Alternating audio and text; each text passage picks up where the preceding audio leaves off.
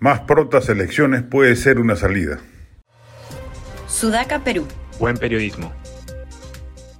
Bajo la suposición de que el gobierno enmiende radicalmente la política represiva desplegada en los primeros días de la protesta, intensifique la búsqueda de diálogo con cuanto interlocutor surja y haga pública una disculpa empática y sentida de la tragedia que se ha vivido, se va a necesitar un gesto político adicional. No puede ser la liberación de Castillo, no corresponde ello al gobierno además. No puede ser la constituyente, despropósito mayúsculo que no tiene viabilidad constitucional. No puede ser el cierre del Congreso. ¿Se pide un nuevo golpe? No debe ser la renuncia de Dino Boluarte. El escenario que se abriría si ello ocurriese sería aún peor.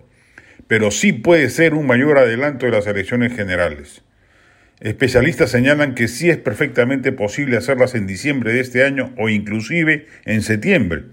Si se eliminan las, las primarias y se ajustan algunos otros plazos, es viable y es razonable pensar que ello podría ser una carta de negociación con los indignados ciudadanos del país que protestan legítimamente. Los asusadores no van a entender razones y nada les será suficiente. Y además serviría de potente desfogo de tensiones políticas. El gobierno tendría que coordinar estrechamente con el Congreso y reconsiderar la votación que las aprobaba para abril de 2024, aprovechar esta legislatura y aprobar un plazo más corto que luego sea refrendado en la legislatura siguiente la misma que por cierto debería adelantarse a febrero y no a marzo.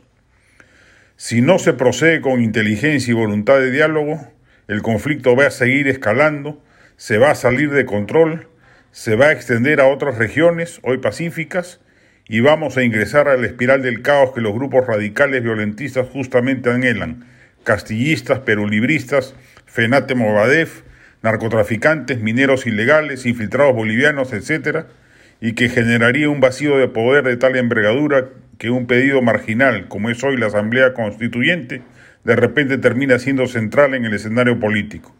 Hay que evitar a toda costa llegar a ese escenario antidemocrático.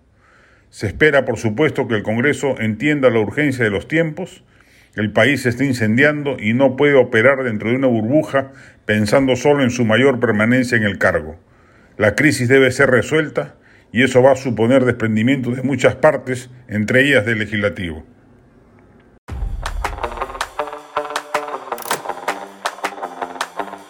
Este podcast llegó gracias a AFE, operador logístico líder en el mercado peruano que brinda servicios de almacenaje, transporte de carga, courier y cómics.